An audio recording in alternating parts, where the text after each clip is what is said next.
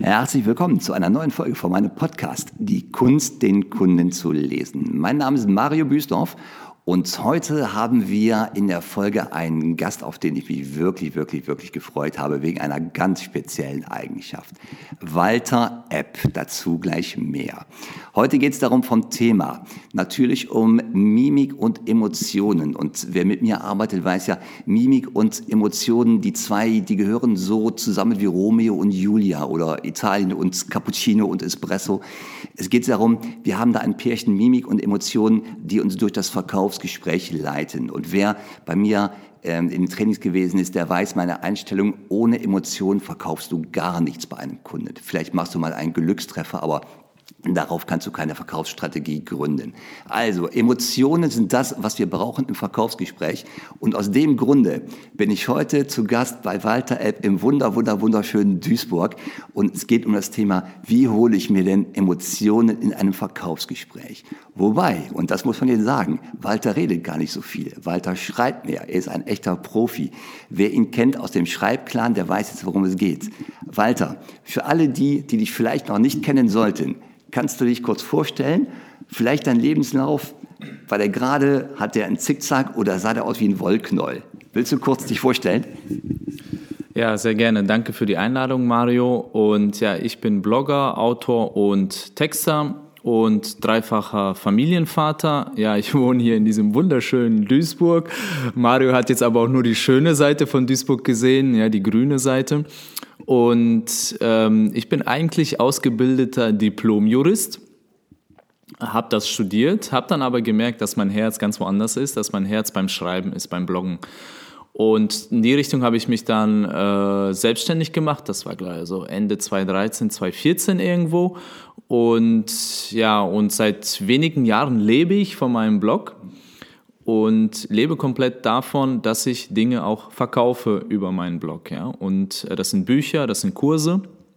Und mein Lebenslauf, ja, der war nicht ganz so gerade. Das war so ein bisschen deshalb ein Ausflug auch in den Journalismus, ähm, wo ich dann so dieses Online-Publizieren kennengelernt habe.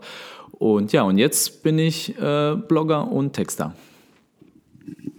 Ja, und Walter, du untertreibst ja ein bisschen, finde ich, denn du bist ein erfolgreicher Blogger und Texter. Ähm, Erfolg ist ja auch kein Selbstläufer. Erfolg hat ja auch in der Regel etwas mit System zu tun und damit, dass ich meine Zielgruppe kenne und dass ich weiß, wie ich verkaufe.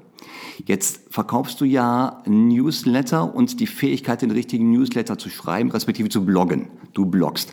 Und du verkaufst die Fähigkeit, den richtigen Blog zu erstellen, die Aufmerksamkeit der Leute zu bekommen innerhalb von einem Wimpernschlag. Denn das ist ja die Betreffzeile. In der Betreffzeile bekommst du Aufmerksamkeit oder du stirbst mit deinem, mit deinem Blog. Ähm, kannst du uns kurz sagen, Walter, wie holst du dir die Emotion, die Aufmerksamkeit in eine Betreffzeile und dann später auch im Blogartikel? Man darf nichts schreiben, was der Leser schon tausendmal gelesen hat. Also man muss wirklich diese äh, Abwechslung schaffen, diese Neugier und dass man Wörter auch benutzt, die andere nicht benutzen. Also als Beispiel, ähm, ich habe jetzt einen neuen Kurs gestartet, der heißt Verkaufen für Nichtverkäufer. Denn ich bin ja eigentlich kein Verkäufer, ich bin ja Blogger und Autor und da gibt es viele von meiner Sorte, die sehen sich eigentlich als Künstler, als Autoren, aber die müssen auch irgendwie ihre Bücher verkaufen. Und für die habe ich halt so einen kleinen Kurs gemacht. Und anstatt in der Betreffzeile zu schreiben, neuer Kurs, Doppelpunkt, Verkaufen für Nichtverkäufer, war meine Betreffzeile, ich hasse das Verkaufen. Und da erkläre ich dann so ein bisschen meine Reise, wo ich schlechte Erfahrungen mit dem Verkaufen gemacht habe und ähm, wo ich dann zeige, wie ich da hingekommen bin, dass ich trotzdem gut verkaufe, ohne eigentlich Verkäufer zu sein. Ja? Und das ist so das, worum es geht. Und das, wenn die Menschen diese Betreffzeile lesen, ich hasse das Verkaufen, dann ist da eine Emotion drin. Im Wort Hass ist viel Emotion drin, dass die Leute sich denken, ja genau, das hatte ich auch mal. Ne? Ich musste mal als Student ne, irgendwelche Versicherungen verökern oder so. Ne? Oder ähm, ich habe es äh, ich hab's nie gemocht, an der Theke und an der Kasse zu stehen oder so. Und so, da sind so, kommen bei vielen Menschen verschiedene Erinnerungen hoch und verschiedene Emotionen. Das ist das, was ich ansprechen möchte. Eine andere sehr gute Betreffzeile, die ich vor kurzem gemacht habe, die lautete so, ich lösche dich. Das ist etwas, was man eigentlich nur liest, wenn man wirklich gelöscht wird aus dem Newsletter oder so. Aber ich habe es halt an die Leute geschrieben und die Öffnungsrate ist nach oben geschossen wie verrückt. Ja, das war der Newsletter mit der größten Öffnungsrate überhaupt, weil die Leute sich, die waren total verwirrt. Was soll das jetzt? Wieso löscht er mich? Ja, und ähm, da war auch ganz viel Neugier dahinter, dass die Leute gedacht haben, warum, was, warum schreibt er das jetzt? Und da habe ich in dem Newsletter habe ich erklärt, dass ich vor kurzem mehrere tausend Menschen aus meinem Newsletter rausgelöscht habe, weil die einfach inaktiv waren. Ja. Ne, die haben die letzten 20 Newsletter gar nicht gelesen, nicht geöffnet, das kann man ja nachverfolgen. Und die habe ich dann aus meiner Liste rausgelöscht, weil die nur Platz einnehmen und meine Öffnungsrate zerstören. Und das habe ich den Menschen in dieser Mail dann auch erklärt. Ja, und äh, natürlich dann auch gesagt, da du diese Mail jetzt ja bekommen hast, habe ich dich nicht gelöscht, deshalb keine Sorge. Ja, und das sind so Betreffzeilen, die ich schreibe. Also meine Betreffzeilen sind nicht so die klassischen Newsletter-Betreffzeilen mit äh, neuer Bonus oder neuer Kurs oder so, ja, ähm, sondern ich versuche äh, E-Mails äh, zu schreiben, die persönlich klingen. So als ob ich dir, Mario, eine E-Mail schreiben würde, da steht dann drin, ähm, schau dir das mal an. Also das ist auch eine Betreffzeile, die ich hatte, wo ich äh, geschrieben habe, ich muss dir was zeigen. Ja, und das sind so einfach persönliche Mails, die Menschen fühlen sich viel besser ähm, äh, angesprochen, als wenn du da schreibst, neue Statistik beweist, äh, pipapo und sonst was. Ja, also die Leute, äh, das ist, klingt zu sehr nach Unternehmensmail. Ja, so langweiliger Einheitsbrei. Ja, genau, da fehlt halt diese persönliche Emotion. Ich kann mich an die letzte oder die vorletzte Mail mit dem Ich lösche dich. Ich kann mich daran erinnern, weil das war nämlich genau die Mail, wo mein Herz so einen Doppelschlag gemacht hat. Ich habe das gesehen und ich lese ja deine E-Mails schon seit langer, langer Zeit. Mein erster Gedanke war, Mist, habe ich zu wenig gekauft oder so? Jetzt werde ich gelöscht. Nachher in der E-Mail wurde das klar. Aber ich kann mir vorstellen, wie da die Öffnungsrate nach oben geht. Das heißt, du provozierst ja auch eine sehr, sehr starke Trennung. Also du mhm. provozierst eine genau. sehr starke Fokussierung innerhalb deiner Zielgruppe. Wer sich jetzt nicht angesprochen fühlt, ähm, oder ich hasse das Verkaufen als Beispiel, als andere Betreffzeile, wer sich da nicht angesprochen fühlt, der ist aber auch nicht deine Kundschaft, richtig? Mhm. Ja, also ja. ich habe, ähm, ich nenne das Ekelmarketing, also dass man die falschen Leute auch wegekelt. Ja. Also dass man äh, Wörter benutzt und seine Art, durch seine Art, wenn man sie durchscheinen lässt, dass man automatisch, ekelt man die falschen Leute einfach weg. Ja. Ne? Also wenn man jemand ist, ähm, in Amerika gibt es so äh, Leute, die fluchen halt gerne. Ne? Und wenn du einer bist, der das nicht mag, dann gehst du halt weg zu jemand anderem, der sich ganz vernünftig ausdrückt. Ne? Aber dadurch trennst du deine Zielgruppe. Und ich nenne das auch Ekelmarketing, weil du die Leute dann einfach durch deine Art die einen fühlen sich dann angesprochen, die anderen werden weggeekelt, aber so hast du eine klare Trennung. Ähm, ich weiß nicht, ich glaube, äh, äh, ich weiß nicht mehr, wer das gesagt hat, aber da gibt es immer diesen Spruch, ne, sie können dich lieben, sie können dich hassen, aber sie dürfen dich nicht ignorieren. Und das ist so ein bisschen mein Motto auch, wo ich immer darauf achte, dass ich jemanden auf den Fuß trete, absichtlich. Ne? Weil den, den ich dann auf den Fuß trete, die laufen dann weg, aber alle anderen, die finden das großartig. Ich äh, fordere meine Leute ja auch auf, mir auf meine Newsletter zu antworten. Deshalb kriege ich regelmäßig Antworten. Und äh, ich habe, äh, als ich angefangen habe, diese Serie, die zehn Gebote des E-Mail-Marketings, habe ich den Einstieg gemacht. Heute bin ich Moses und du bist das Volk Israel und ich bringe dir die zehn Gebote des E-Mail-Marketings. Und da hat mir einer darauf geantwortet, Walter, das ist zu viel des Guten, ich äh, kündige jetzt hier den Newsletter. Ne? Andere hat auch geschrieben, oh, was ist das für ein furchtbarer Einstieg. Aber auf den gleichen Newsletter habe ich fünf oder zehn andere Antworten bekommen mit dem äh, Satz, Walter, genialer Einstieg, super Newsletter. Ja, und das ist genau das, was ich erreichen will. Was du machst, ist ja einfach, du traust dich was. Und du weißt aber auch, ähm, oder ich bin mir ziemlich sicher, du weißt, dass deine Zielgruppe sehr, sehr groß ist. Das heißt, du wirst immer genügend Leute finden, die zu dir stehen und die dich lieben, die deine Art und deine Produkte vor allem nachher lieben und auch kaufen werden. Das heißt, die Angst, dass man mal jemanden vergrault, die darf man gar nicht haben. Und das ist ja bei Verkäufern, das erlebe ich ja ganz häufig auch so, sie versuchen, es jedem recht zu machen. Und damit bist du dieses Everybody's Darling, ist Everybody's Blödmann. Du musst polarisieren, gerade im Verkauf. Der Markt ist in der Regel immer so groß, so riesengroß, dass du immer Leute finden wirst, die auf deine Art, auf dein Vorgehen, auf dein Verhalten, ähm, die darauf stehen und das akzeptieren und auch bei dir Kunden werden. Du musst halt auch manchmal den Mut haben, zu polarisieren, ganz bewusst zu polarisieren. Genau. Und ja. ich habe da auch dieses Konzept, ich glaube, Kevin Kelly hat das mal, ähm, äh, der hat das berühmt gemacht, dieses 1000 True Fans Konzept. Also das besagt, du brauchst eigentlich nur 1000 echte Fans, also 1000 Menschen, die dir treu ergeben sind, die kaufen alles, was du herausgibst, von CD bis T-Shirt, vom Buch bis Auto, Aschenbecher und alles, ja, die, die kaufen alles. Und wenn du 1000 Leute davon hast, mhm. kannst du sehr gut von deiner Kunst leben oder von dem, was du hast oder was du produzierst, ja. Und dieses, und deshalb weiß ich, ich brauche eigentlich nur 1000 sehr treue Fans. Ne? Und das ist mein Ziel. Ich will nicht eine Million ähm, flüchtige Scanner, die mal so ein bisschen vorbeigucken und wieder abhauen. Ja, damit verdiene ich keinen Blumentopf. Aber wenn ich tausend treue Fans habe, davon kann man dann sehr gut leben. Ja. Walter, wenn du jetzt für uns ein bisschen mal deine, deine Nähkästchen aufmachst, Du hast ja die Fähigkeit, Menschen wirklich zu, ähm, in die Emotionen reinzubringen, natürlich positiv aus deiner Sicht. Was sind so deine Techniken, um das zu erreichen? Ähm, Technik Nummer eins ist auf jeden Fall Geschichten erzählen. Ja, das ist jetzt durch diesen Anglizismus Storytelling in aller Munde und so und jeder Marketer redet davon, aber ich sehe sehr wenige, die das wirklich machen. Ja, also jeder, äh, der mal auf irgendeinem Marketing-Workshop war, der weiß, oh, Storytelling ganz groß, ne, Storytelling ne, muss jetzt sein. Aber wer erzählt wirklich gute Geschichten? Wer erzählt wirklich aus seinem privaten Leben auch Geschichten, die kein anderer erzählt? Ja, ich erzähle zum Beispiel auch aus der Phase, wo ich äh, mit der Selbstständigkeit angefangen habe und meine Rechnung gar nicht bezahlen konnte und mein Konto dann gesperrt wurde und ich stehe an der Kasse und die Karte ist nicht gedeckt. Und dann stehe ich da mit den Produkten an bei Lidl und das ist mega peinlich. Ja, ja, und das ist mega peinlich dann in diesem Moment, wo, wo du denkst, okay, was mache ich jetzt? Ne? Und äh, ja, dann muss man jemanden anrufen und sagen, komm mal mit deiner EC-Karte vorbei, ich stehe hier gerade bei Lidl. Ne? Und das sind so Geschichten, die erzähle ich. Ne? Und manch einer, der Angst hat vor der Selbstständigkeit oder Angst hat, äh, Texter zu werden oder so, weil er denkt, oh, das ist schwierig, der sieht dann, hey, beim Walter war es auch nicht leicht am Anfang. Ne? Jeder hat mal so seine Schwierigkeiten. Und das sind so Geschichten, die ich erzähle aus meinem Leben. Ich erzähle aber auch Geschichten von anderen.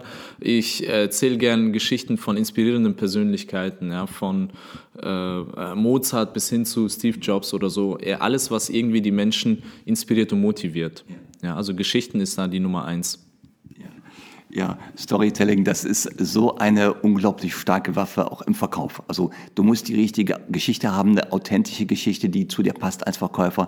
Du musst ein Arsenal an verschiedenen Geschichten haben, die du je nach Situation äh, einsetzen kannst. Und was du gerade erzählt hast, so auch von diesen Niederschlägen, Misserfolgen, ganz dunklen Stunden und so weiter, das macht Menschen ja charismatisch wenn sie dazu stehen, das auch ausdrücken können. Also man weiß ja, dass charismatische Menschen als charismatisch wahrgenommen werden, wenn sie in der Lage sind, alle ihre Emotionen auszudrücken, aber auch bei anderen Leuten zu erkennen. Und jemand, der nur der Strahlemann ist, dem glaubt man das nicht. Also man muss auch diese Niederschläge erzählen. Und da kann man ruhig auch mal beim Kunden erzählen, wie man richtig was schiefgegangen ist, total vor die Wand gefahren ist und wie man dann versucht hat, nochmal zu retten und wie es dann in letzter Sekunde nochmal geklappt hat und so weiter. Was, Walter, wie gehst du denn mit, äh, mit Systemen an das Storytelling ran? Hast du da ein, ein, ein System oder eine Strategie, wie eine gute Geschichte aussehen muss? Oder wann weißt du denn, dass eine Geschichte gut ist? Äh, ich habe einmal äh, jetzt ganz schreibtechnisch gesehen, habe ich die Pyramidentechnik entwickelt. Ähm, Pyramide heißt, du fängst oben ganz kurz an, also eine Spitze und nach unten hin wird es breiter. Das heißt, ich fange mit einem sehr kurzen Wort und Satz an. Äh, zum Beispiel, ähm, es war furchtbar. Ich nahm meinen Koffer und ging durch die Tür und äh, setzte mich ins Auto und so weiter. Und dann werden die Sätze immer länger. Aber ich fange immer mit einem kurzen Satz an. Ne? Es war furchtbar. Bam, mit so einem kleinen Schlag ins Gesicht. Ne? Oder ähm, Alex saß in der Ecke und kotzte, keine Ahnung, in den Eimer. Ne? Das sind so kurze Sätze, so kurze Bilder, die sofort etwas erzeugen. Ja, und genau, sofort im ersten Satz, ne? sofort etwas, wo der Leser, oha, ja, so und dann, und dann späterhin erst werden die Sätze länger und ein bisschen das Tempo nehme ich dann ein bisschen raus, ja, weil ich kann den Leser nicht die ganze Zeit so durch den Text hetzen ja. mit kurzen Sätzen. Aber ich fange sehr kurz an, sehr knackig und dann erst fächer ich auf. Ich krieg immer die Krise, wenn ich so Sätze sehe, wo Artikel, Blogartikel oder sogar Verkaufsseiten, keine Ahnung, mit solchen Sätzen beginnen wie wir haben uns als Team zusammengesetzt und ein Konzept entwickelt, das dem Kunden nützen soll, um weitere Fortschritte zu machen. Und dann ich denke so, boah, Leute, ja, ich sag immer, ich sag auch, äh, wenn du den äh, Leser zu Tode gelangweilt hast, kann er nicht mehr kaufen. Also was, was für ein Ziel verfolgst du hier? Ne? Also wenn der mit dem Kopf auf der Tastatur liegt, dann kauft er nichts mehr. Ne? Also deshalb so diese Pyramidentechnik heißt, fangen mit einem ganz kurzen, knackigen Satz an, vielleicht sogar nur ein Wort, ne? wie Tod oder Angst oder Schweiß. Irgendwie roch es hier nach Schweiß. Ich wusste nicht, woher er kam. War es meiner? Ja, und das sind so, du fängst aber nur mit einem Wort an und dann rollst du das Ganze auf. Man kann es auch so eine Art Papierrolle nennen, wo du es Stück für Stück aufrollst, erst das Bild. Das ist dann viel spannender, auch die Geschichte so zu erzählen. Ähm, was ich noch mache bei Geschichten ist halt diese klassische Heldenstory. Also man sagt, das ist das normale Leben, das ist dieser Akt 1. Ja, dann passiert plötzlich etwas, dann wird es ganz schlimm und schwierig und dann kommt das Finale, wo es dann doch schafft. Ja, und das erzähle ich entweder anhand meiner Geschichte oder anhand einer anderen Geschichte, wo der Kunde dann der Held sein muss. Viele machen, machen den Fehler und machen sich selbst zum Helden. Ne? So, ich bin so toll, ich bin so schön, guck mal, was ich alles geschafft habe. Aber man muss es schaffen, dass der Kunde, der Leser, sich selbst als, ähm, als Helden sieht, ja, und dass er diese Reise, dass er diese Reise nachempfinden kann. Deshalb sind äh, Geschichten so erfolgreich wie der Herr der Ringe, weil dieser Frodo, der, der kann eigentlich nichts Besonderes. Der ist kein Krieger, der hat keine Muskeln oder so, der ist so wie wir. Der hat Schwächen, der hat Mängel und der hat auch Angst. Und deshalb können wir uns alle damit identifizieren. Ja, ja, ja. Super, super, super, super. Weil, was du jetzt gerade gesagt hast, ähm, der Held, der Held muss immer der Leser sein. So ist das im Verkauf der Kunde. Der Kunde muss der Held sein. Der Kunde muss sich gut fühlen, nicht der Verkäufer. Und das ist etwas, wo man zu Beginn, also vom Mindset her, des Kundengesprächs das eigene Ego draußen vor der Türe lässt und der Kunde der darf sein Ego ausspielen. Darum geht es, ihn darin zu unterstützen. Und was du gerade gesagt hast mit der Pyramidentechnik, der erste Satz, Bäm, ich stand auf und kotzte. So etwas, was total emotionalisiert. Wenn ich das übertrage in den Verkauf, das könnte sein der 30-Sekunden-Pitch. Am Anfang haust du einen Flock ins Gespräch rein im 30-Sekunden-Pitch. Das hatten wir im letzten Podcast. Du haust den Flock rein. Warum sollst du bei mir kaufen? Was hast du denn davon? Was erreichst du und was, wie fühlt sich das ein, wenn du alles erreicht hast, wenn wir zwei hier zusammenkommen? Ja, das haust du in die ersten 30 Sekunden rein und dann wird es langsam im Gespräch breiter. Mhm. Super. ja, raus. dann nimmt man das Tempo raus, genau. Und macht das ruhiger, das Gespräch, und lässt den Kunden aber sich wie den Helden fühlen. Äh, Walter, noch eine Frage. Wenn du so fokussiert äh, zum Beispiel die Pyramidentechnik anwendest, zack, bam, die Tür stand auf. War es der Einbrecher oder war es meine Frau? Mhm. Ne? Ich weiß es nicht. Wie stark hast du den Blick auf deine Zielgruppe? Wie stark oder wie wichtig ist für dich die Fokussierung auf die Zielgruppe?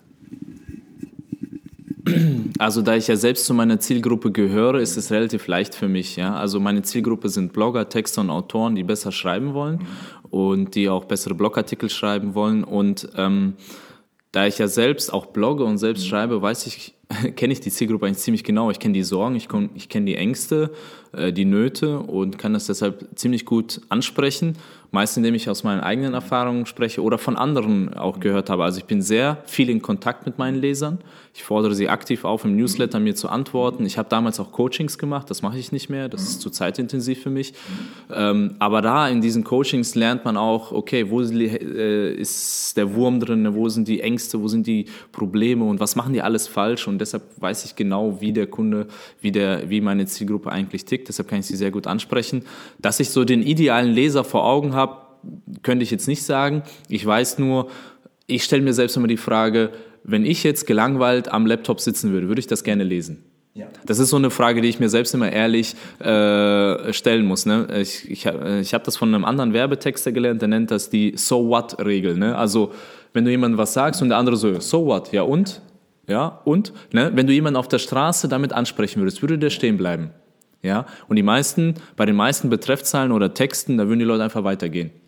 Man kennt das, ne, wenn so Flyer-Verteiler, ne, wenn du, die kommen immer erstmal mit dem Satz, Entschuldigung, darf ich Sie mal kurz stören? Und da sagen alle, nein, danke, gehen weiter. Und so fangen viele Blogartikel an, ne, mit irgendwelchen einleitenden Worten oder so oder irgendwelchen erklärenden Worten. Ne. Aber wenn die sofort, äh, äh, ich weiß, wenn man für alle, die jetzt Flyer verteilen oder so, wie kriegt man jemanden auf der Straße dazu, dass er stehen bleibt? Ne? Du sagst, Vorsicht, Ihr Schuh, und dann gucken die alle nach unten und bleiben stehen ne? und denken, oh, ist der Schnürsenkel offen oder ist da Dreck oder bin ich in Hundekacke getreten? Ne? Und so muss man auch einen Blogartikel beginnen, so muss man auch einen Verkaufstext beginnen, ne? wo du sagst, Vorsicht, dein Schuh ne? oder Achtung, dein Blog ja? oder äh, Vorsicht, dein Umsatz, ja, sowas. Vorsicht, dein Umsatz, das ist ja der Knaller. Ich hatte gerade ein Bild vor Augen. Ich war in Düsseldorf und bin durch die Fußgängerzone gelaufen, hatte eine Jacke an. Ich habe sie gerade hier bei Walter über den Stuhl gelegt, die ist quietschgrün. Und da kommt einer auf mich zu, macht irgendwie Werbung für irgendeine Organisation und sagt, hey, stopp, ich suche Leute mit unauffälligen Jacken. das war natürlich ein super Einstieg. Ja, und dann hat es dich gepackt in dem Moment. Und das machst du in deinen Betreffzeilen. Ne? Genau, ich mache das, mach das nicht nur in den Betreffzeilen, sondern auch vor allem im ersten Satz und im zweiten und dritten. Und ja. dann nehme ich so ein bisschen das Tempo raus und erhöhe später dann wieder das Tempo. Also der, die Aufgabe des Betreffs ist ja nur, dass der Mensch öffnet und den ersten Satz liest. Und die Aufgabe des ersten Satzes ist, dass er den zweiten liest und so weiter. Ne? Und dann hangelt man sich da so durch. Und dann, wenn er schon so ein bisschen drin ist, also 10, 15 Sekunden etwa, dann kann man das Tempo so ein bisschen rausnehmen, weil dann hat man ihn schon. Ne? Und dann äh, kann man so in die Hintergründe reinkommen der Geschichte. Aber man darf nie mit dem Hintergrund anfangen. Das ist der Fehler, den viele machen. Die fangen so mit den Hintergründen an. Es war einmal. Ja. Ich habe mal damals und so. Ne? Aber du musst sofort mit Vorsicht deinen Schuh anfangen. Ja. Und später kannst du das dann erklären, wo das alles herkommt. Ja. Super, weil so eine gute Geschichte, die macht ja was mit deinem Leser oder mit deinem Zuhörer oder als, als Kunde. Ein gutes Gespräch macht was mit dem Kunden. Das verändert ihn, das bewegt ihn, das veranlasst ihn, in die Motivation zu kommen, in die Aktion reinzukommen und so weiter. Ähm, Walter, bevor du Blogger geworden bist, Hast du da deine oder bist du hast du erst deine Zielgruppe geguckt und dann geguckt, was kannst du für sie tun oder warst du Blogger und hast dir dann deine Zielgruppe gesucht? Wie war der Prozess für dich? Oh, bei mir war das ein sehr langer Prozess, wo ich jetzt ehrlich gar nicht mehr weiß, wie das alles so entstanden ist. Das war so eine Evolution. Also ich habe 2006 schon den ersten Blog gestartet. Das war so wirklich über Gott und die Welt, wo ich so ein bisschen über meine äh, äh, Sicht auf die Welt und äh, wirklich so ein Gott und die Welt Blog war. Und dann ist mir äh, dann die Luft rausgegangen, dann habe ich einen anderen Blog gestartet, der ist auch gestorben nach drei Artikeln und ich habe viele verschiedene Themen angefangen und die sind alle irgendwie äh, gestorben, weil dann das Interesse weg war oder die, die Leidenschaft fehlte. Und ich habe mich dann gefragt, ich möchte einen Blog haben, wo ich wirklich langfristig für brenne, wo ich langfristig weiß, äh, darüber könnte ich mein Leben lang schreiben. Was ist das denn? Und dann ist mir eingefallen, hey, es ist das Schreiben selbst. Es ist das Schreiben selbst, was mich so interessiert. Und deshalb habe ich Schreibsucht.de 2012 gegründet und das war dann so dieser Startschuss.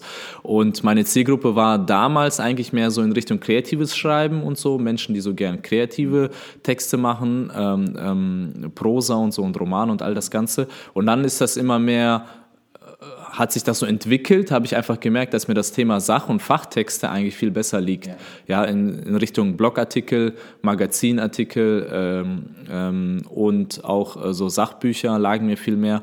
Und dann bin ich immer mehr in so Richtung Bloggen äh, und Online-Texten und dann auch sogar ins Werbetexten reingerutscht, sage ich mal, und da so reingewachsen. Ja, und jetzt bin ich halt in dieser und dann habe ich erst verstanden, okay, wer ist jetzt meine Zielgruppe? Und dann habe ich das so Stück für Stück auch geschärft. Das war damals bei mir noch sehr vage. Ich war so ein Tante-Emma-Laden, da konnte man irgendwie alles kaufen. Ne? Und äh, bis ich dann wirklich gesagt habe, so, ich biete das nicht mehr an, ich biete das nicht mehr an. Ne? Und ich mache nur noch wirklich, nur noch Bloggen, Schreibtipps für Blogger, Texte und Autoren. Ja? Und ähm, Menschen kommen zu mir, Walter, kannst du mir Romantipps geben? Ich sage ganz klar, nein. Ne? Letztens kam welche, Walter, wir wollen pitchen als Band ja, wir wollen ein Label an, äh, anschreiben, dass die uns irgendwie nehmen oder so, dann habe ich keine Ahnung, mache ich nicht. Ja, und dass ich ganz klar Nein sage, das, ist, das war wichtig in dem Bereich. Ja. Ich glaube, ich weiß gar nicht, wem das Zitat jetzt zugeschrieben wird, aber ich glaube, äh, es, kam aus den, es kommt aus den USA und das Zitat ist, die Stärke besteht darin, zu 99 Prozent Nein zu sagen. Ja. ja, also ganz klarer Fokus auf deine Stärken. Was kannst du denn eigentlich? Ja. Zitat äh, von Warren Buffett. Also kann sein, dass auch andere gesagt haben, aber Warren Buffett sagt, erfolgreiche Menschen von sehr erfolgreichen Menschen unterscheiden sich darin, dass sehr erfolgreiche Menschen zu fast allem Nein sagen. Ne? Die wissen genau, was sie tun, was sie können und was sie eben nicht können. Ne? Und das muss man halt wissen, wo ich auch sage, ich weiß, was ich kann, ich weiß, was ich auch geben will und zu ganz vielen Dingen sage ich einfach Nein. Ich kriege ständig Einladungen zu irgendwelchen Kongressen, so, also Online-Kongresse, irgendwelche Interviews, wo ich dann immer Nein sage, weil ich sage, das ist nicht mein Kerngebiet. Und die Versuchung ist groß, das immer auszuweiten, aber wenn man wirklich seiner Linie treu bleibt, dann wissen die Leute, hey, wenn es ums Bloggen geht, dann gehe ich zu Walter. Ja. ja, das ist der große Vorteil. Ja, und jetzt noch, äh, noch zu dem Thema, wie gehe ich konkret ans Geschichten erzählen dran oder an meine Newsletter? Äh, ich glaube, äh, der nächste Punkt wäre Humor.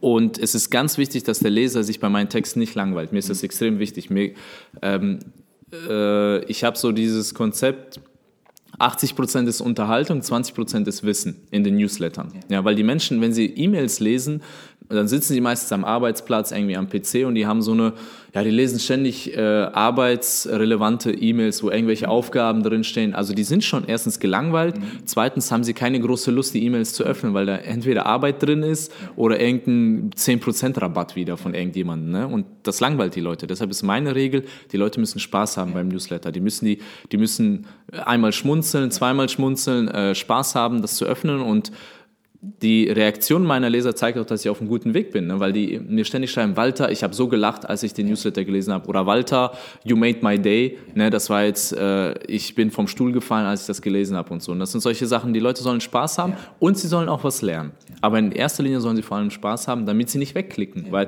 was nützt mir die beste Information, das beste Wissen, wenn die Leute nach dem dritten Satz aussteigen? Dann komme ich ja gar nicht dazu, das Wissen zu präsentieren. Deshalb habe ich so diese 80-20-Regel, kann man natürlich nicht klar messen, aber ich versuche halt immer wirklich wirklich unterhaltsam zu sein und den Leuten was beizubringen. Walter, wir haben jetzt also über 25 Minuten miteinander geredet. Du hast ganz, ganz wertvolle Tipps gegeben. Mein Punkt ist ja immer, was können wir von anderen Menschen lernen, damit wir als Verkäufer noch erfolgreicher werden, also unsere Vertriebsintelligenz noch weiter ausbauen um dann noch erfolgreicher zu sein. Du hast so viele Tipps gegeben. Einer davon war, wenn du kommunizierst, mach es mit Humor. Das war gerade, mach es mit Humor. Sorge dafür, dass du dich unterscheidest. Und das ist ja etwas, was wir als Verkäufer unbedingt machen müssen. Äh, unsere Kunden können der, oder ganz oft unser Produkt bei uns kaufen, aber auch bei einem Mitbewerber, bei einem anderen Händler, bei einem anderen Anbieter. Du musst dich als Verkäufer unterscheiden. Humor ist eine super Sache dazu. Also bring sie raus aus ihrem Alltags einerlei, äh, entertaine sie ein bisschen, gib ihnen einen guten Moment, gib ihnen gute fünf Sekunden und die werden dich in Erinnerung behalten. Mhm.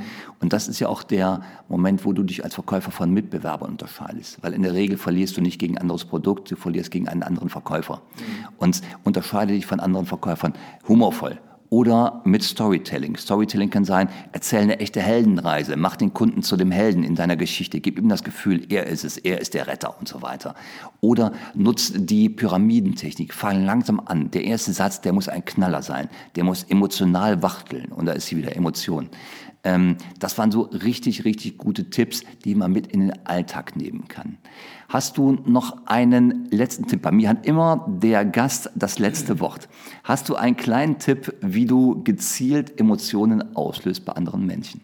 Ich benutze Wörter, wo die Leute auch dann so ein, äh, ich nenne es ich nenn's den Tritt in die Eier, wo die Leute halt so wirklich dieses Gefühl haben, oh, was war das denn jetzt? Ne? ja, es gibt äh, einen Texter-Kollegen, der, ähm, äh, der sagt immer, mein äh, Lieblings-Karate-Move ist der Tritt in die Eier, denn er ist direkt und ehrlich. Und deshalb, so wenn ich so Wörter benutze, ne, die so direkt und ehrlich sind, dann ist das für den Leser so ein Tritt in die Eier, wo du so, oh, oh was war das denn jetzt? Ne? Der hat gesessen. Ne? Und mir schreiben dann Leser auch, wo die sagen so, Walter, das hat gesessen, die Mail. Die hat wehgetan, aber das war ehrlich. Ne? Und wo ich dann auch meinen Lesern ähm, andere nennen das Laserbashing, aber ich finde das Wort nicht so schön, aber wo ich die Leser dann wirklich die Wahrheit mal ins Gesicht sage, wo ich dann sage, wenn du deine Konversionsrate nicht messen kannst, ja, dann kannst du sie auch nicht verbessern. Ne? Und wo ich den Dingen, äh, wo ich den sage, wenn äh, wo ich einfach die Wahrheit ins Gesicht sage, ja, oder wo ich sage, das funktioniert einfach nicht, lass das, hör auf damit, ne? Und dann kommen so Antworten, boah, Walter, du bist der Erste, der das sagt, ne? Weil alle anderen sagen, mach dies, mach das, mach Instagram und jenes und das. Und ich bin der Erste, der sagt, lass das. Ja. Ne? Und das sind so, wo man direkt und ehrlich den äh, Leser etwas sagt und das kann ja der Schlag ins Gesicht sein und so, und so etwas rüttelt den Leser wach, wo er ganz klar merkt, hey, der ist anders, ja. der ist direkt, ja. der ist ehrlich, aber ich höre ihm gerne zu, ja, und das ist das Entscheidende. Okay, also ganz klarer Tipp, vergiss das Verbalkarate, tritt direkt und ehrlich zu. Kein Verbalkarate. Und ähm, Walter, wer jetzt sagt, okay, ich will mehr davon haben, ich will mehr von Walters Tipps oder ich will was von ihm lernen, wie kann man dich erreichen? Wie kann man sich in deine Mail-Liste eintragen? Am besten geht ihr auf schreibsuchti.de, dort direkt auf der Startseite unübersehbar meine Aufforderung, mein Newsletter zu abonnieren und ihr kriegt ein kostenloses E-Book dazu geschenkt. Und ähm, ja, wer sofort sagt, Walter, wir sparen wir uns das äh, Techtel-Mechtel und gehen sofort äh, äh, zu den Produkten über. Ich habe auch so einen Shop-Button bei mir auf der Seite, da könnt ihr dann weiterführende Kurse kaufen, wenn ihr sagt, okay, ihr seid schon fortgeschritten. Aber wenn ihr sagt, ihr seid am Start, ihr wollt erst am, äh, seid am Anfang mit dem Bloggen und Texten, dann empfehle ich euch den Newsletter, da lernt ihr jede Menge. Okay, fantastisch. So, wir zwei, der Walter und ich, wir danken euch heute für die Zeit, die ihr hier rein investiert habt, weil Zeit ist ja die limitierende Ressource. Danke für die jetzt gute 30 Minuten. Wir hoffen, das hat euch was gegeben. Bis zum nächsten Mal. Tschüss. Ciao.